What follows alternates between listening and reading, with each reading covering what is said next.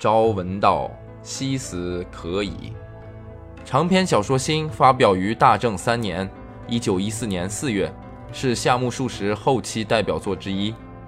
他长期受胃溃疡的折磨。明治四十三年（一九一零年），在伊豆半岛的修善寺疗养期间，病情再度急转直下，引起胃痉挛，大量吐血不止。陷入不省人事的三十分钟死亡状态，经历了这场在死亡线上苦苦挣扎的体验，他一改原先排写式、游戏式的创作风格，从正面探求人生，着重人物的心理描写和分析，把笔锋直接转向剖析明治时代知识分子中利己主义者可恶、可悲、可叹的孤独内心世界。该作由文道书社冰凌演播。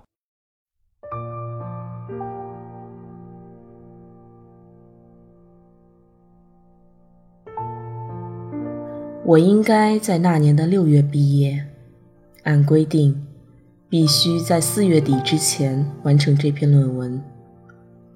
二三四，我屈指算了算余下的时间，不禁有些怀疑自己的胆量。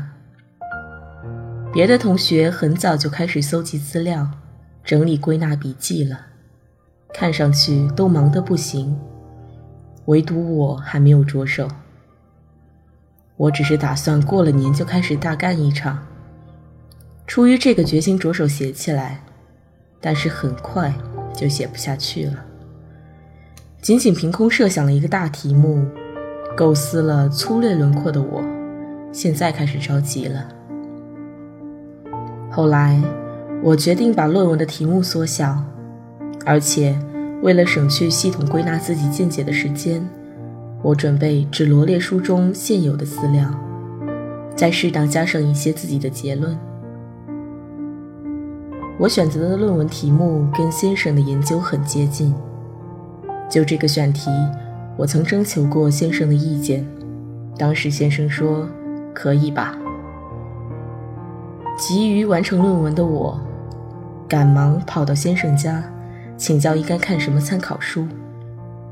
先生很痛快地把自己所知道的知识都告诉了我，还说可以借给我两三本必要的书籍。但是先生丝毫不打算指导我的论文。近来我不大看书了，不了解新的知识。你最好去问学校的先生。我突然想起夫人曾对我说过，先生有个时期非常喜欢看书。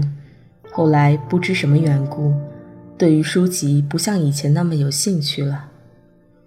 我把论文的事抛在一边，贸然问道：“先生为什么不像原来那样喜欢看书了呢？”也谈不上为什么，大概是觉得不管看多少书，也不会有什么作为的缘故吧。另外，另外还有什么缘由吗？也不是说还有什么缘由，可能是以前吧。若是出去应酬或被人家问到，自己却没有这方面的知识，回答不出来时，便会羞愧难当。可是近来被人家问住，也不觉得多么羞愧了，于是也就没有精神勉为其难的看书了。总之一句话，上岁数了。先生说话时神态平和，并没有远离社会的人的那种愤世嫉俗，所以我也没有特别的感觉。我虽不认为先生老了，但是并不觉得先生值得钦佩，便告辞回去了。那以后，我就像是被论文折磨成了精神病似的，眼睛都熬红了。我向一年前毕业的朋友详细打听了他们写论文时的情况，其中一人告诉我，他是在交卷截止的那天，坐车赶到教务处，才没有误了交卷的。另一个人说，由于他迟到了一刻钟，应该是五点交去，才把论文送去，险些被退回，多亏了主任教授的宽容，才交了论文。他们的经验之谈愈加鼓励了惶惶不安的我，每日不是伏案奋笔疾书，就是钻进昏暗的书库，在那些高高的书架上寻找参考书。我的眼睛就像收藏者发掘古董时那样搜索着书籍上的烫金字。随着梅花绽放，寒风渐渐转向了南方。又过了些日子，渐渐开始传来樱花的花信了。然而，我仍旧像架在原上的马一样，被论文鞭策着，一直朝前跑，直到四月下旬，终于按预定时间完成了这篇论文。此前，我没有登过先生家的门槛。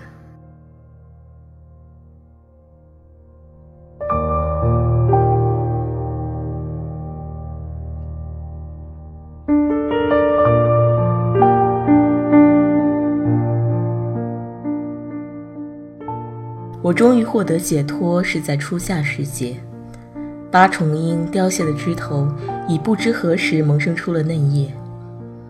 我怀着小鸟出笼般的心情，展望广阔的天地，自由地振翅飞翔。我马上去了先生家，纸翘篱笆黑乎乎的枝条上发出了鲜绿的芽，石榴树上的枯枝。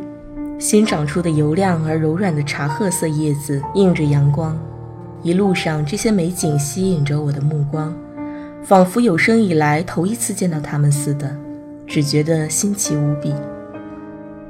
先生望着我欣喜的神色说：“论文已经完成了，不错嘛。”我说：“多亏了您，总算完成了，现在没什么事了。”当时我的心情真是轻松极了。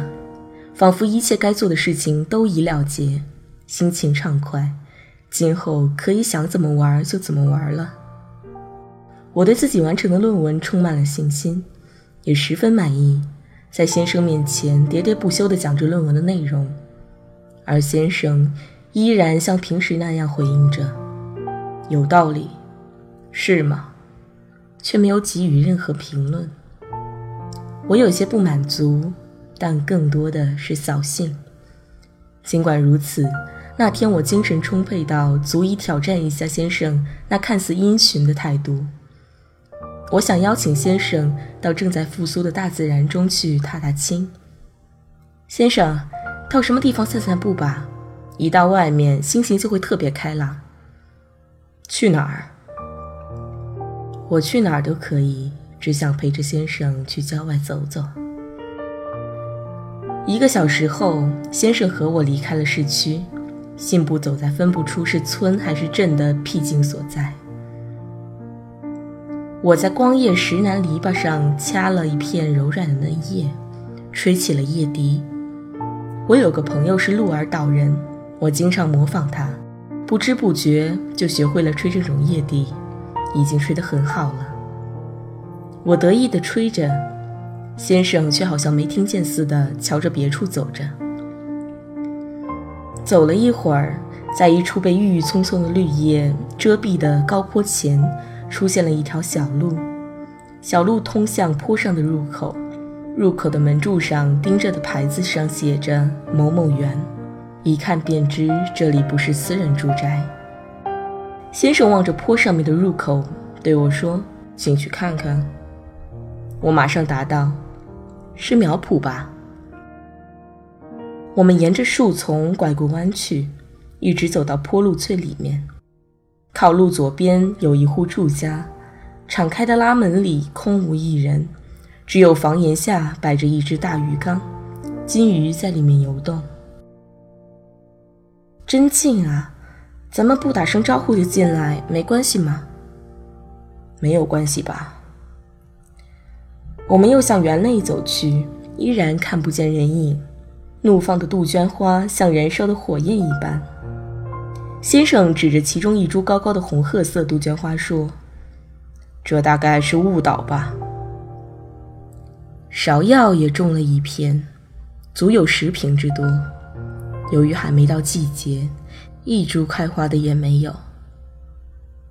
在这片芍药田旁有个旧圆台似的台子。先生伸开四肢躺在上面，我坐在边角上抽了一支烟。先生望着蔚蓝通透的天空，我被周围碧绿的嫩叶吸引住了。细细观瞧，发现那些嫩叶的绿色没有相同的，即便是同样的枫树，每个树枝上的叶子也没有一样颜色的。先生挂在细山树苗树梢上的帽子，被一阵风刮到了地上。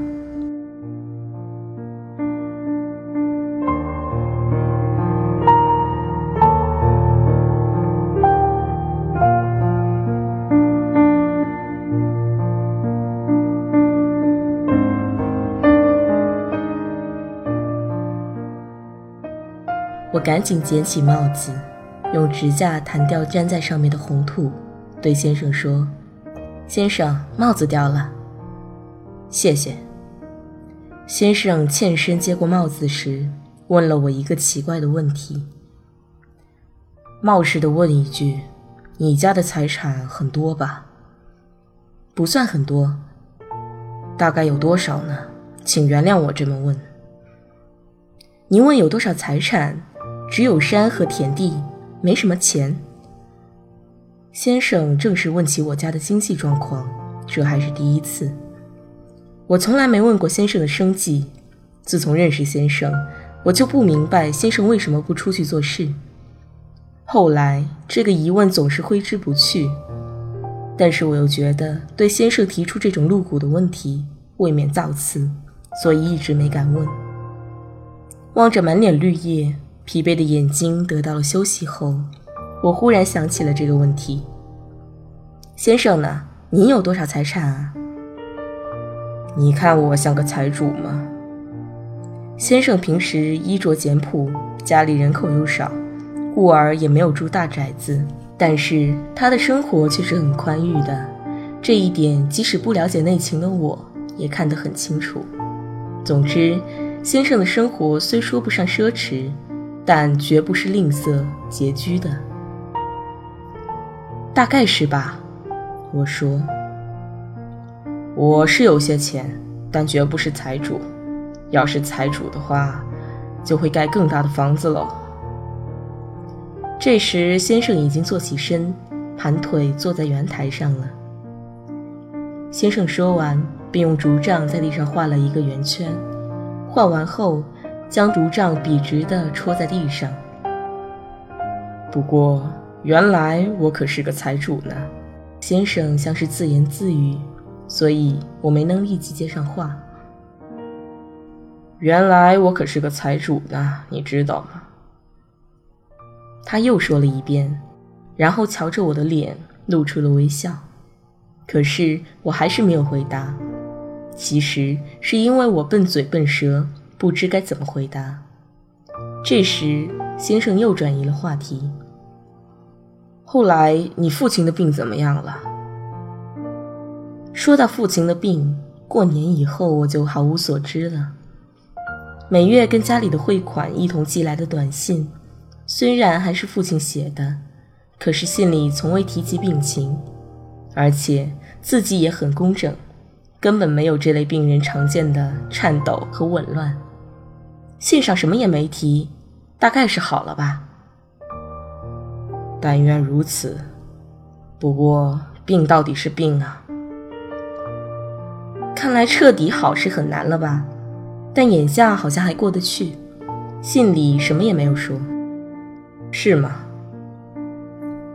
我把先生询问我家财产和父亲的病情，只当做是一般的闲聊，随便问问。但是先生的话音里，却有着把这两者联系起来的意思。我没有先生的亲身感受，当然不会意识到这一点。